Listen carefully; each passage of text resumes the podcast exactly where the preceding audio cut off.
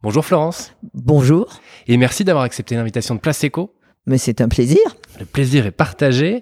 Alors Florence, l'idée c'est de parler de ton parcours, de celui de la sportive à l'entrepreneur qui a pris le relais. Euh, on va aborder le lieu dans, le, dans lequel nous sommes et les environs, bien évidemment, parce que nous sommes et nous enregistrons au château Smith au Lafitte, en tout cas sur, sur ces environs du lien avec le vin et de l'évolution du château, et bien sûr ce qui t'anime dans toutes ces activités. Alors Florence, qui es-tu? Oui, enfin, c'est une longue histoire, hein, parce que je pourrais largement être ta maman. Hein. mais, mais, bon, euh, nous, ça fait 30 ans qu'on est qu'on habite au cœur de nos vignes, mhm. ce qui est assez rare, donc ça mérite d'être souligné dans cette euh, belle chartreuse euh, mm. du 18e construite par George Smith, euh, qui s'est installé en néo-riche du 18e sur le blason. Euh, il n'a pas osé se mettre en, or, alors il s'est mis en argent avec un lambel héraldique qui signifie qu'il était le troisième fils de la famille. Et euh, il a mis aussi le symbole du port de la Lune mm-hmm. avec ce fameux croissant qu'on retrouve sur les armes de Bordeaux. Mm-hmm. Voilà. Mais nous, les Catiards, même si on s'est rencontrés dans l'équipe de France de ski très très longtemps. Je devais avoir 15 ans, Daniel 18. Enfin, c'est vraiment une vieille histoire. Dans les années 60, c'est ça, 68, euh, Voilà, voilà. et on a, au moment où l'équipe de France gagnait tout. Mhm. Alors nous, on était des second plans. Daniel a fait quand même une année en équipe olympique, euh, mais malheureusement, euh, oui, il aurait pu, il aurait pu être sélectionné, mais malheureusement, son père était très malade, mhm. cancer du cerveau, et il est mort peu de temps après. Et donc, euh, il a quitté. Euh, un peu rapidement. Moi, je suis restée un peu plus longtemps, mais je n'étais que remplaçante. Personne ne s'est fait mal, et on était déjà quatre remplaçantes. Je suis pas sûre que c'est moi qu'ils auraient choisi, euh, mais je reste toujours euh, copine ou amie même mhm. avec mes camarades de chambre de l'époque, Isabelle Mire, Florence Terrer, qui elles ont continué, ont gagné beaucoup de médailles. Et, et, nous, euh, on était les seuls étudiants. C'est ce qui nous avait rapprochés, parce qu'à l'époque, pas de ski études. Hein, c'était l'un ou l'autre, c'est ça C'était ah oui, oui, complètement. Moi, je m'étais très bien arrangé parce que j'avais un nom de famille assez facile et j'avais trouvé une fille qui levait le doigt deux fois parce qu'au bout de cinq absences, vous étiez viré. Mhm. Et moi, j'en avais 50 des absences. Et elle me donnait à l'époque des beaux polycopes. On parlait pas encore euh, de s'échanger sur Internet euh, les nouvelles. Et mes parents étaient profs. Alors, je, passais, je passais tous mes examens en septembre. Ça existait encore à l'époque. Donc, pour moi, ça n'a pas eu d'impact sur mes études, qui mhm. étaient variées. Sur Daniel, il a quand même dû redoubler un an à cause des absences, justement. Et il bossait plus dur que moi, parce que. Mais, finalement, euh, on s'est connus donc dans le ski. On a continué, je fais courte, une très longue histoire, hein, puisqu'elle dure depuis plus d'un demi-siècle avec mon mari. Et si ça tient toujours, c'est peut-être parce qu'on a eu trois vies. Ensuite, on a dû reprendre les affaires de son père mhm. et il les a beaucoup développés, Daniel. Et puis il a lancé GoSport aussi. Et les deux affaires, les, supermarchés et GoSport sont allés en bourse. Mhm. Euh, mais il a senti que la famille devenait un peu délayée et que la nouvelle génération s'entendrait peut-être pas avec tous ceux tous les tous les gens qu'il avait fait entrer parce que euh, quand il a repris l'affaire, euh, les, les gens ont eu peur du skieur qui arrivait aux affaires, les banquiers mmh. en particulier. Mmh. Donc il avait dû, il était, on avait que 20% du capital. Ok. Sans ça, on aurait peut-être acheté un premier. Oui. Euh, mais, mais on a donc euh, on a donc euh, tout vendu à, à, Casino, qui s'est très bien occupé des supermarchés et je dois le dire, pas franchement bien d'Egosport, puisqu'à mhm. l'époque, on était au coude à coude avec Decathlon. Ah oui, et, entre-temps, il y a eu... Et entre-temps, euh, ben, il y en a un qui a beaucoup progressé, et l'autre, euh, quand, comme on dit, euh, c'est facile de, de, traire la vache à lait, mais ça dure pas très longtemps. Effectivement. Et, et, ensuite, donc après cette vie d'affaires qui a mhm. duré qui a duré ben, 20 ans. Mhm. Et tu avais créé une agence de communication Moi, j'avais créé une agence quand, au moment où il entrait en bourse. Ça faisait beaucoup de femmes autour de Daniel, puisqu'il avait mhm. perdu son père, sa mère, sa sœur, moi. Et les analystes ont dit que ça faisait beaucoup. Et donc, j'ai lancé ma boîte. Et, et quand j'ai gagné Rossignol Ski pour le monde, bien mhm. évidemment, j'étais très mal équipé pour le Japon. À l'époque, Rossignol était la grande marque de ski pour le Japon ou l'Amérique. Et je me suis rapproché de ma canne et ils m'ont mangé. Mais j'ai refait carrière dans le groupe. J'étais vice-présidente. Et, et c'est là que mon mari m'a annoncé qu'il en avait marre de me croiser dans les aéroports, et moi aussi un peu d'ailleurs, et qu'il euh, qu'il allait vendre. euh, et, et donc au début c'était difficile parce que moi je me voyais pas vigneronne, Mhm. mais finalement on est tombé sous le charme de, de ce, ce Smith Solafite qui était entouré de bois, qui était comme une clairière de vigne avec une tour cassée. C'était c'était pas en forme hein, à l'époque, vraiment Ouais. pas, parce que les les propriétaires euh, anglais euh, possédaient Smith Solafite, Rosan Segla et deux distilleries en Écosse, et ils étaient venus peut-être deux fois en 30 ans. C'était vraiment Ah oui, limite. effectivement, quoi. ils n'étaient pas hyper investis dans le. Et oui. Donc, euh, et en plus, il, euh, il s'occupait pas mal du blanc, assez mal du rouge. Il remplissait les cuves. Et ils avaient des cuves énormes Mhm. et des machines à vendanger. Et on s'est séparé de tout en arrivant, puisqu'on avait quand même compris qu'on privilégiait la qualité sur la quantité. Ouais. Donc, euh, ça a, été- et ensuite, ça a été une très longue marche. Ouais. On va en reparler un peu. Euh, Qu'est-ce qui vous a poussé? Alors, j'ai envie de comprendre aussi rapidement le parcours de sportif. Qu'est-ce qui t'a euh, poussé à aller vers ça? Et, et, et qu'est-ce que tu allais rechercher là-dedans? Hum, je pense que bah, j'ai- j'étais, c'était, on était dans les Alpes du Sud Ouais. euh, et, et j'étais la, la star entre guillemets des toutes petites stations euh, comme la Foudalos, euh, ou euh, après une station déjà un peu mieux, Pralou Mhm. et le Sauze. Et, et du coup, euh, je me suis retrouvé sélectionné aux espoirs. Et là, le virus de la compétition Ouais. m'a- plus lâché. Et je Encore me- même jusqu'à aujourd'hui, peut-être. Peut-être pas jusqu'à aujourd'hui, parce que finalement, euh, c'est intéressant d'avoir des parents euh, agrégés Mhm. euh, qui seront toujours. Enfin maintenant, euh, maintenant ils ont disparu et je le regrette tous les jours. Mais mais euh, ma culture est un vernis, la leur était profonde et Mhm. c'est quand même une sacrée différence. Mais cela dit, la compétition m'a tellement apporté parce que quand vous êtes seul face à vous-même en une descente, parce qu'on était obligé de courir les trois disciplines, Mhm. alors qu'en fait j'ai un profil de slalomeuse. Mhm. Aujourd'hui, tout ça serait plus simple avec ski études, avec spécialité slalom. Ouais. Je serais peut-être pas en train de vous parler aujourd'hui. Peut-être pas, on ne sait pas. Peut-être euh, directrice de station. Ouais. hein. et ce qu'on a failli faire d'ailleurs, parce qu'à l'époque, on parlait beaucoup de l'or blanc français Mhm. et on était les seuls à parler anglais. Euh, avec Jean-Claude Killy qui a Ouais. appris ensuite, euh, parce que lui, il n'avait pas que l'intelligence des pieds et des skis. Mm, mm. et après, donc ce côté euh, aussi, euh, envie de comprendre l'histoire. euh, Comment vous êtes arrivé à aller vers le vin après euh, toutes vos expériences passées euh, Euh, Chacun que dans- on a Daniel gérait un groupe qui était presque 9000 9000 personnes, c'était énorme. Et, et quand on a décidé de se retrouver, puisque moi j'ai été vice-présidente, je dirigeais six filiales pour McCann, j'avais Mhm. des patrons anglais et américains, j'habitais Paris, ça devenait compliqué ce, ce couple-là. Ça fait beaucoup de voyages, Et ça- effectivement. oui.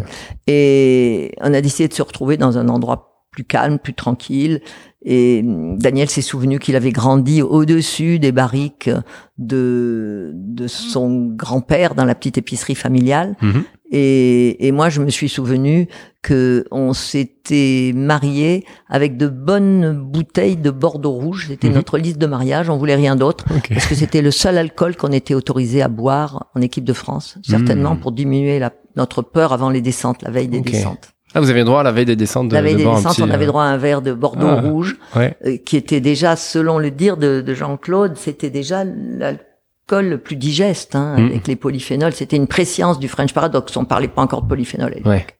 Ok. Et du coup, euh, on est arrivé ici, on connaissait pas grand-chose au vin, mais on a, on a appris.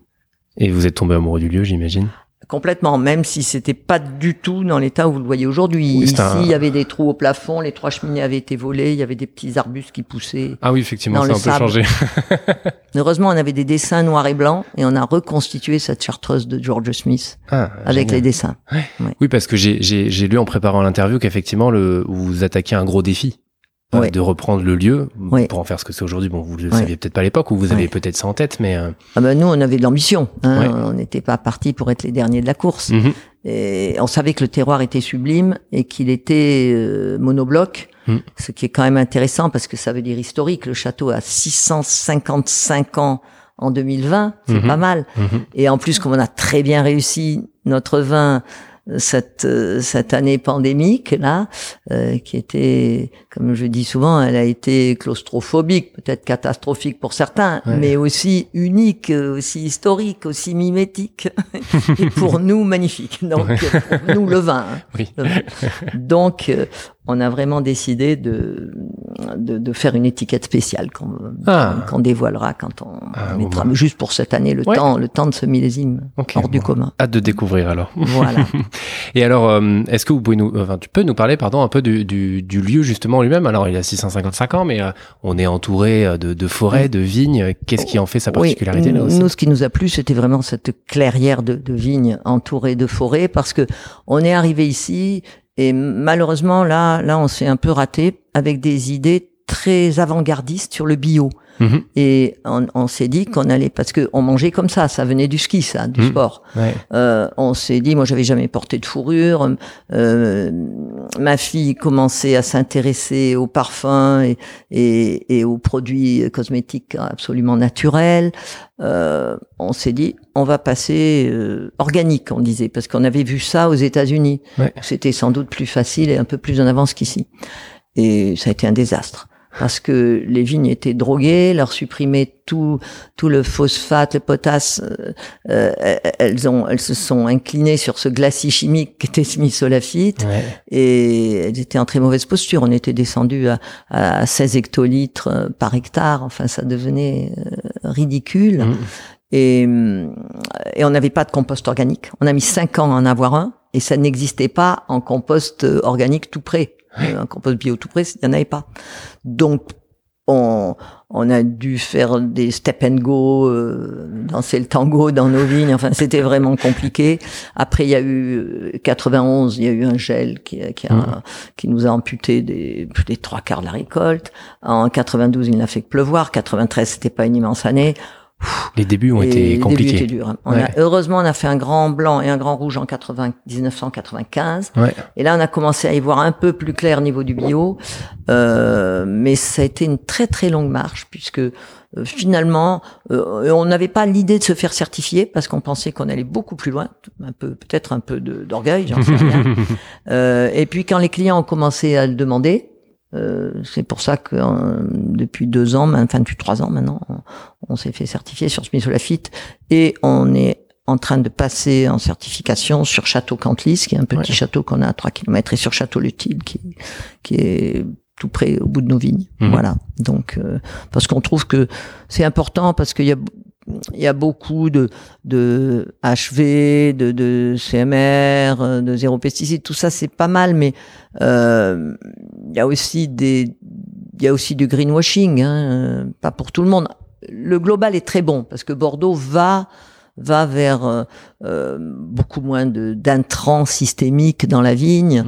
Et ben, c'est comme quand on quand on vous soigne avec des produits violents, euh, c'est pas très bon pour votre intérieur. Hein. Mm.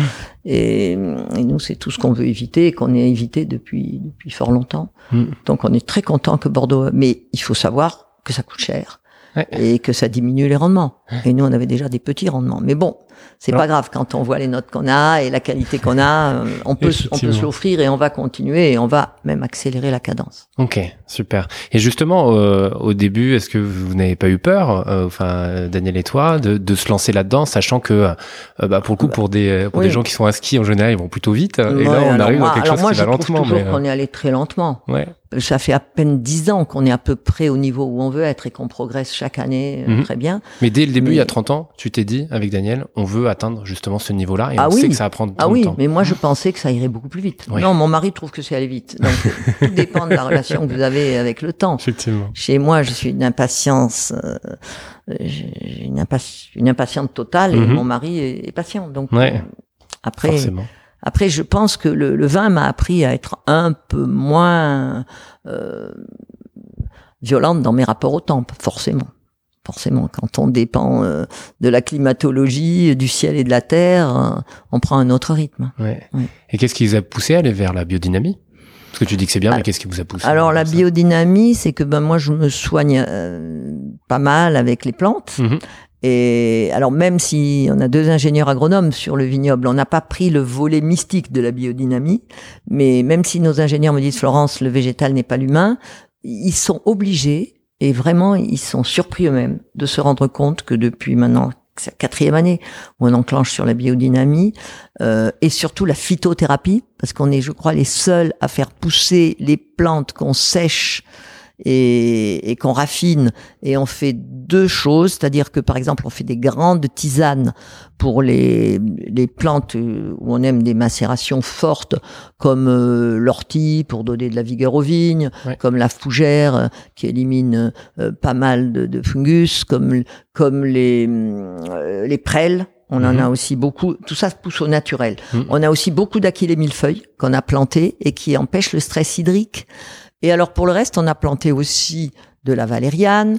Euh, et la valériane, par contre, là, on l'utilise euh, en biodynamie avec le vortex. Okay. On a, on a les deux. Il faut, venir nous voir parce que on aime bien faire ça. Comme on est un château de verre dans la mesure où on n'est pas adossé. Vous verrez en visitant tout mhm. à l'heure, on n'est pas adossé à une route. Mhm. Donc les gens peuvent nous attaquer de tous les côtés. Mhm. Et on aime bien ça. Même pendant les vendanges, ça nous oblige à être cohérents et à avoir une authenticité, une vérité dans ce qu'on raconte et dans ce qu'on fait. Il ne peut pas y avoir d'écart puisqu'on voit des gens arriver direct. C'est pas toujours drôle de voir des gens qui arrivent directement par les chais, parce que nous on peut pas toujours fermer nos portes à clés non plus. Mais bon, on le prend bien, ils sont habitués à ça.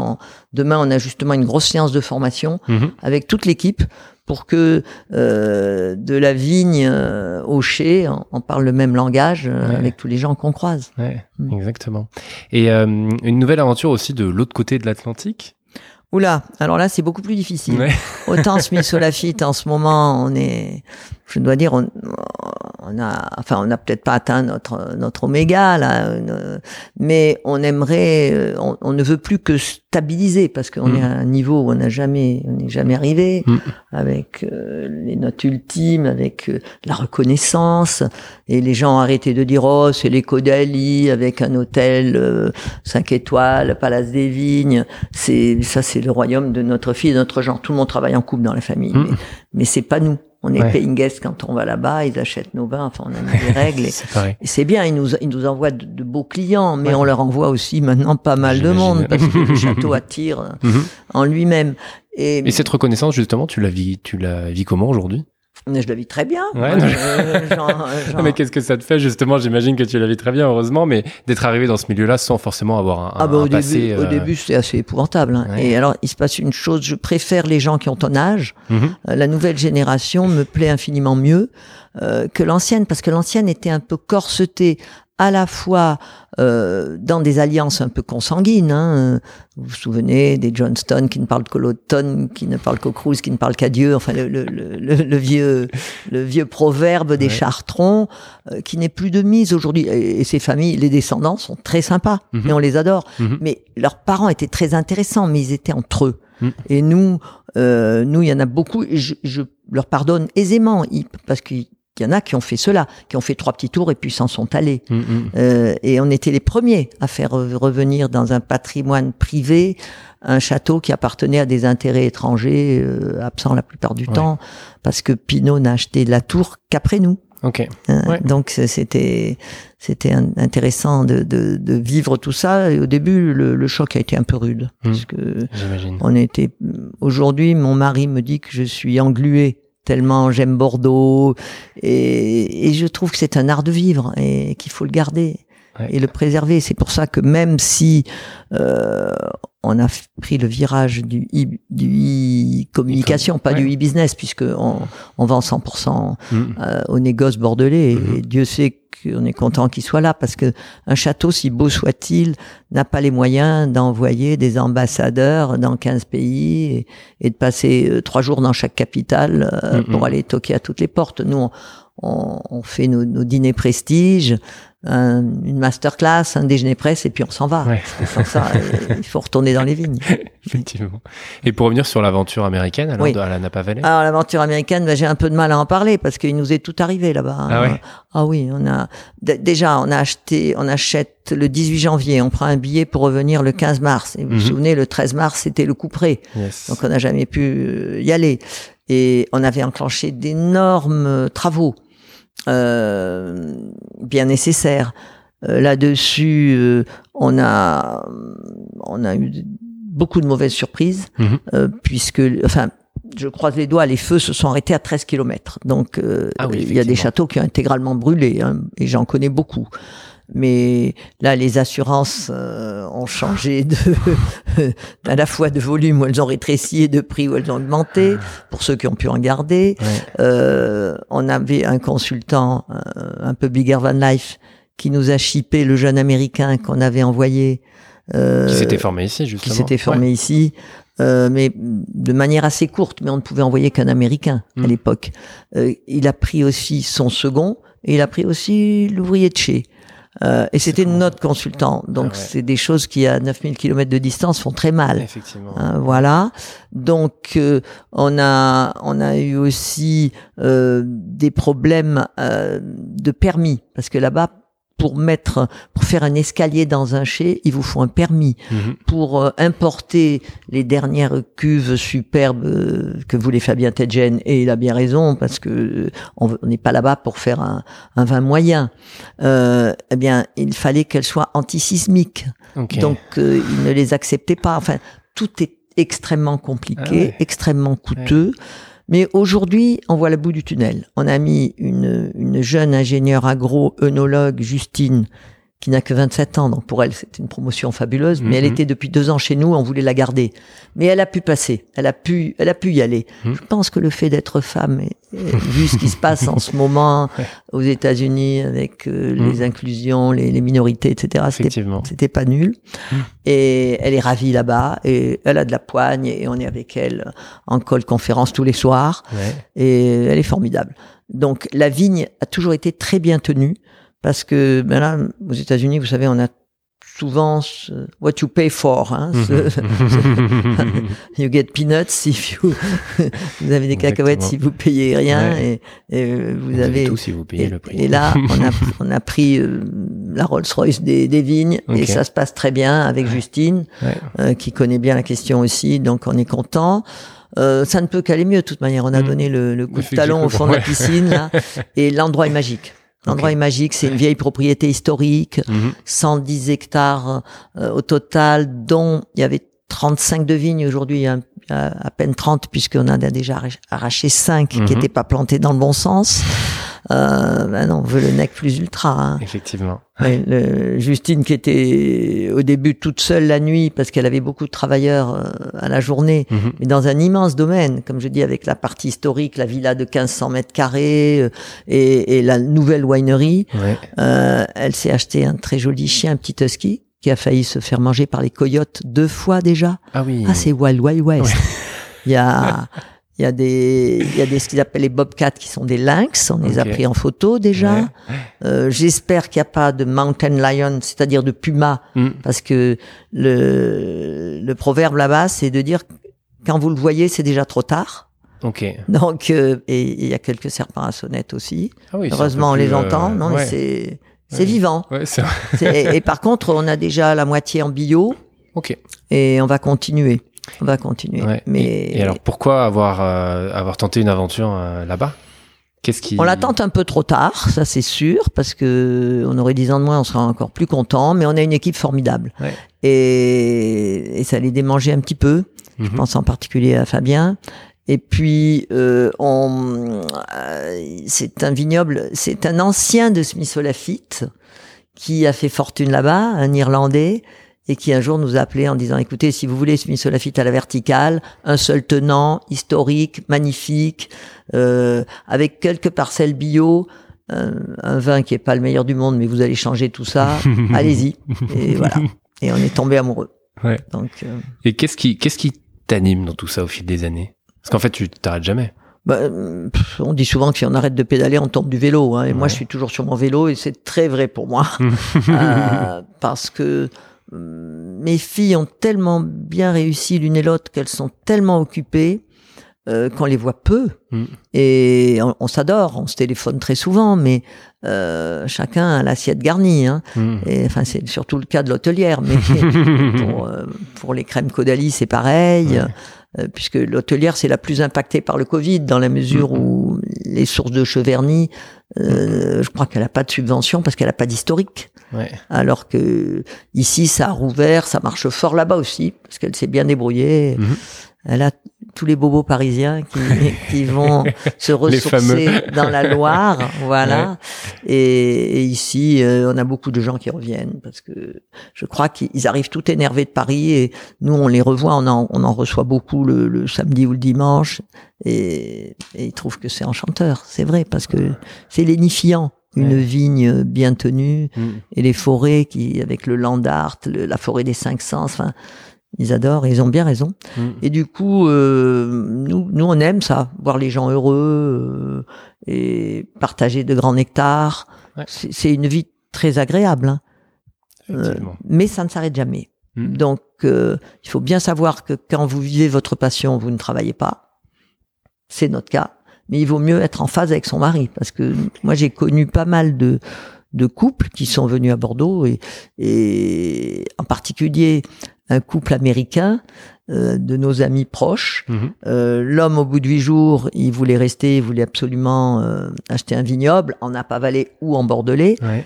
Et sa femme a dit euh, Over my dead body, sans moi. Effectivement. Ouais. ouais.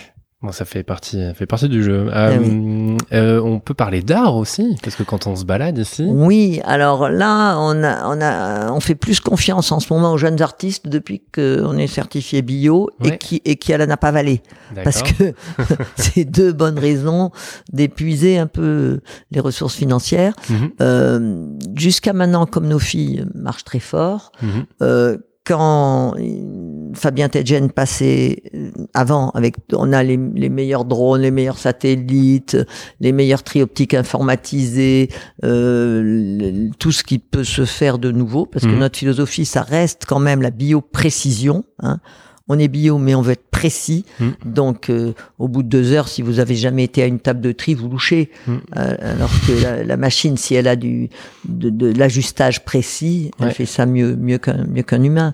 Donc, on est on est on n'est pas rétrograde. Hein. Mm-hmm. C'est pas du tout le Moyen Âge avec les, les, sorcelleries et, et, le côté mystique, enfin dont je parlais. mais en même temps, on essaye tout. Mhm. Et on trouve que ça vaut vraiment la peine euh, bah, test and learn d'aller d'aller au, bout des choses. Et on s'aperçoit que c'est très très intéressant. Mhm. Et donc pour revenir sur l'art, sur l'art, alors il nous restait avant, il nous restait un peu d'argent après tous ces investissements techniques. Mhm. Et bien évidemment, comme nous, on n'a pas de gros besoins, on a un décor de rêve et on passe notre vie dans ce château. Donc on a acheté une œuvre d'art parce que ça on aime bien. Et je trouve que c'est pas de l'art. Alors, on a acheté des belles pièces d'art contemporain. Il y en a trois ou quatre qu'on ne pourrait absolument plus s'offrir aujourd'hui. Mhm. Donc, je suis, je suis plutôt contente à ce niveau-là. Euh, ça me rassure sur nos, nos goûts d'il y a 25 ans. euh, mais là, on a arrêté depuis deux ans. Et par contre, on fait confiance à des jeunes artistes bordelais. Mhm. Et il y en a. En particulier José Le Pièze, qui lui euh, donne des, des, cours et amène ses étudiants. Ils nous ont fait un mandala dans la forêt d'essence. Ils, ils vont nous faire certainement une porte en branchage qui ouvrira vers un au-delà mystérieux. Enfin, euh, dans cette forêt d'essence, on a au moins une quinzaine de pièces, je dirais, mais des petites pièces. Mhm. Hein. On a les, l'escarpolette des anges qui, qui ne, où on peut pas se balancer, mais qui est, qui est poétique. Il euh, y, a, y, a, plein d'aventures puisque c'est les cinq sens, donc on fait chanter les bois, etc. Mmh, il faut, venir, il faut venir essayer. ah oui, absolument. Euh, et parler un petit peu aussi de certains de tes euh, engagements, je sais pas si c'est le terme, mais tu as été membre de l'Union des Grands Crus et vice-chancelière de l'Académie du Vin, euh, conseillère du commerce extérieur en France, présidente du Conseil supérieur de l'onotourisme. Il y a des choses que j'ai un peu abandonnées. Hein. Oui, oui, oui. Le CCE ou, le, COS, là, euh, parce que j'y arrivais plus. Dans la mesure où mon engagement est total, puisque je suis présidente du directoire sur le château. Mhm. Mon mari s'est mis président du conseil de surveillance et je rendais compte à mes filles et à mes gendres, une fois par an. Et puis c'est euh, le, le vin, c'est tellement le moyen d'ouvrir les, les cœurs et l'esprit de ceux qui sont en face de vous, c'est convivial. Mhm. Un grand vin surtout, mhm. il y a peu de gens qui résistent. C'est sûr. Donc euh, voilà, et, il faut un engagement effectivement total pour pour faire cela, mais mais j'aime beaucoup. Mhm. Parfait. Euh, j'avais j'avais vu aussi, j'avais lu notamment euh, que tu tu disais il faut que j'admire les gens pour les aimer. Je trouvais ça je trouvais ça beau.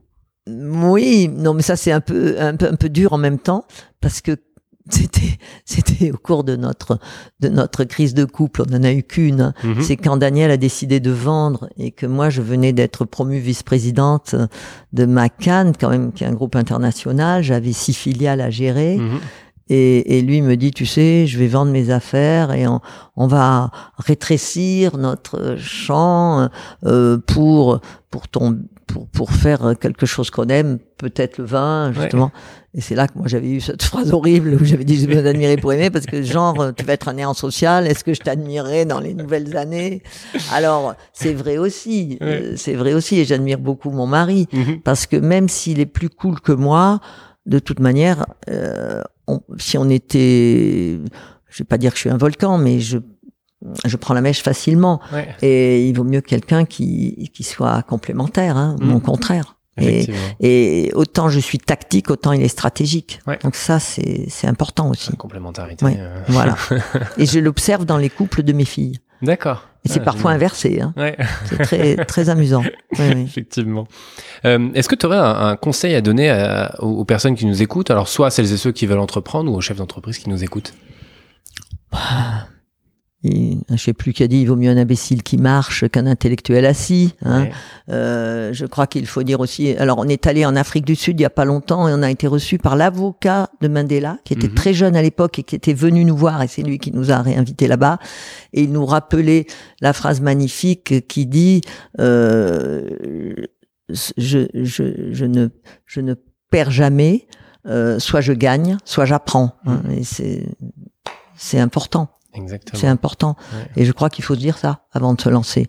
Parce que euh, pour ça, les Américains, on peut leur reprocher beaucoup de choses. Et Dieu sait qu'en ce moment, euh, la liste est longue chez moi. Mais euh, ils n'ont pas peur de l'échec. Et l'échec, c'est la plateforme du prochain rebond. Mm. Et quelqu'un qui n'a jamais échoué leur paraît frileux. Donc voilà ce qu'il faut dire à quelqu'un qui veut se lancer. Ok, on va on va terminer là-dessus alors. Parfait. Merci beaucoup Florence. Merci beaucoup. À très bientôt.